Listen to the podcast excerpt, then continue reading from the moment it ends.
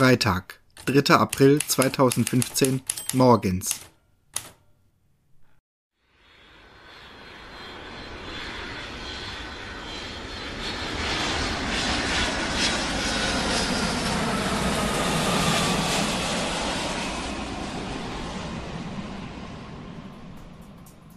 Verschlafen wachte ein jugendliches Mädchen auf, als das Flugzeug, in welchem sie sich befand, gelandet war. Endlich war sie wieder in ihrem Heimatland, Japan, angelangt. Herzhaft gähnend reckte sie sich und strich eine ihrer mittelblauen Ponysträhnen aus ihrem Auge. Sie hatte hüftlange Haare, welche recht glatt, dennoch aber leicht verwuschelt waren. In der Höhe ihrer Ohren standen ein paar kurze widerspenstige Strähnen zur Seite ab, und ihre strahlend blauen Augen funkelten voller Erwartung zu ihrer linken Seite aus dem Fenster. Endlich bin ich wieder in einem Land, in dem mich die Leute verstehen, murmelte sie freudig und konnte es kaum abwarten, auszusteigen.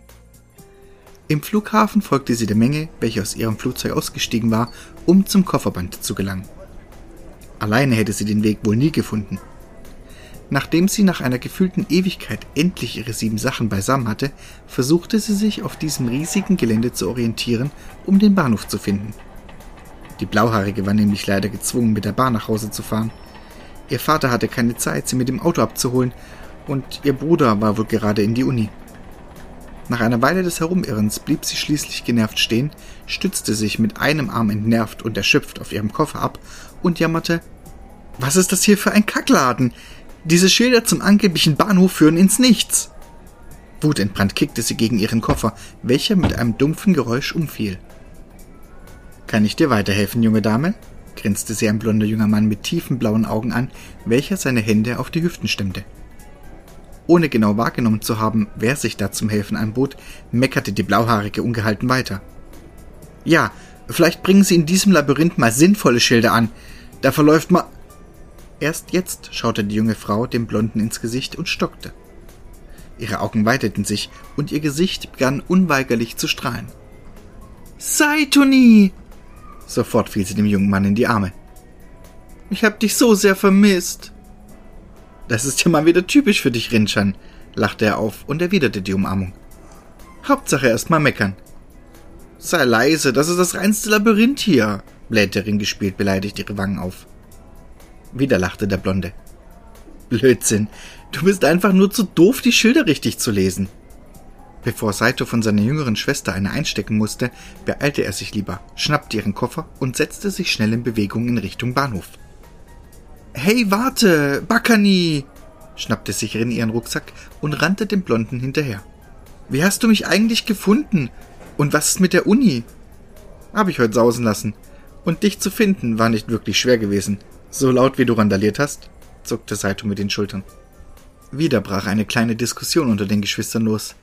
Erst als sie endlich im Zug saßen und Rin von ihrer langen Reise wieder schläfrig wurde, wurde die Diskussion der beiden beendet. Müde gehend schlummerte das Mädchen an der Schulter des jungen Mannes ein.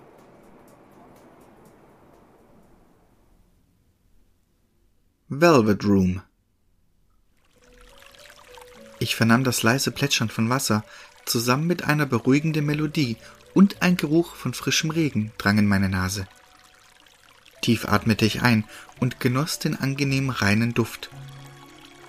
Langsam öffnete ich meine Augen, um sehen zu können, was ich zuvor nur mit den anderen Sinnen wahrnehmen konnte. Uah! schrie ich panisch auf und sah mich um. Irgendwie befand ich mich in einer Höhle. Allerdings war es nicht irgendeine Höhle, denn sie schien wie ein Raum ohne Ausgang zu sein.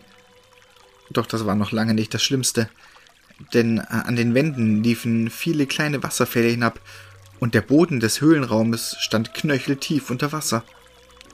Außerdem waren die Wände und auch der Boden mit kleinen blauen Edelsteinen besetzt, welche wohl für die Lichtzufuhr sorgten. Der ganze Raum funkelte in Blau. Panisch hüpfte ich von einem Bein zum nächsten, denn ich drohte in einem geschlossenen Raum zu ertrinken.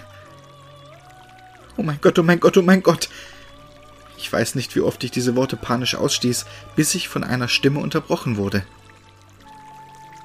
Willkommen im Velvet Room, verehrter Gast, vernahm meine Ohren jemandes Worte, und schlagartig drehte ich mich suchend im Raum um. Da saß doch tatsächlich ein alter Knacker seelenruhig an einem Tisch.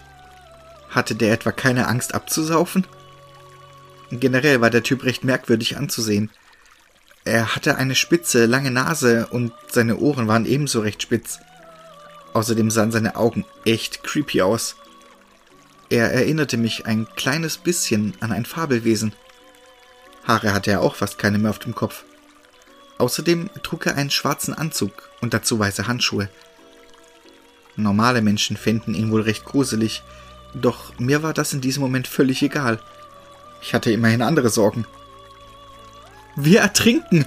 Was ist das hier für eine Folterkammer? knallte ich dem merkwürdigen Kauz an den Kopf, doch dieser ließ sich nicht beirren und erzählte einfach weiter. Dies ist ein Raum zwischen Traum und Realität.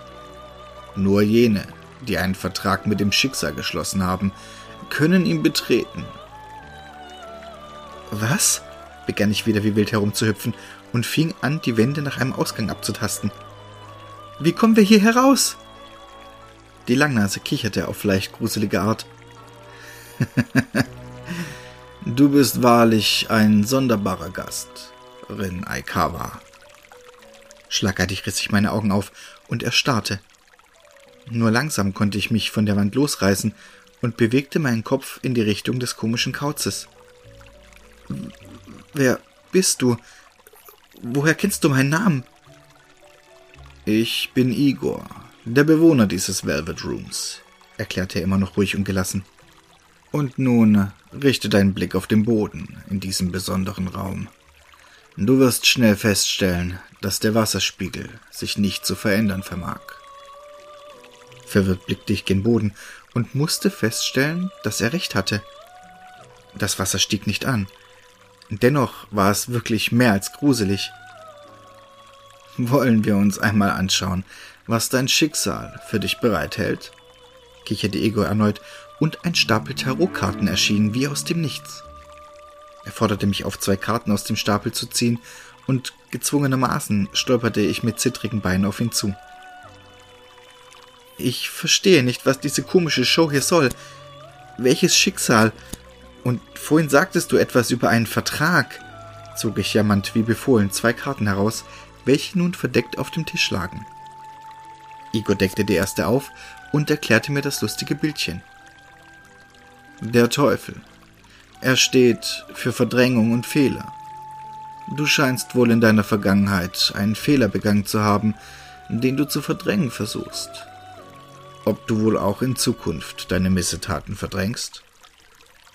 Was denn für ein Fehler? kapierte ich nicht, was er da redete. Doch der alte Mann ignorierte mich und deckte einfach die zweite Karte auf. Oho, die Gerechtigkeit. Du wirst lernen, Verantwortung zu übernehmen und zu reifen. Hast du mir gerade gesagt, ich bin kindisch, gestehe mir meine Fehler nicht ein und übernehme keine Verantwortung? versuchte ich mit dem Typen zu diskutieren. Allerdings half es nichts, denn er sprach auch weiterhin in Rätseln. Du wirst schon sehen, was die Zukunft für dich bereithält. Und nun kehre zurück. Mit diesen Worten wurde der funkelnde blaue Raum langsam schwarz, und ich fühlte mich, als würde ich in einen Schlaf verfallen. Ich versuchte mich zu wehren, weil das Gespräch für mich noch nicht zu Ende war. Doch es klappte nicht.